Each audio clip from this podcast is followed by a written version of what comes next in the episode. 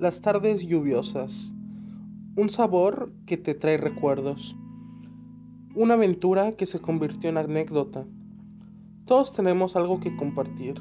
Cada semana yo hablaré con alguien sobre sus memorias, desde una mañana perfecta hasta su mejor o peor recuerdo.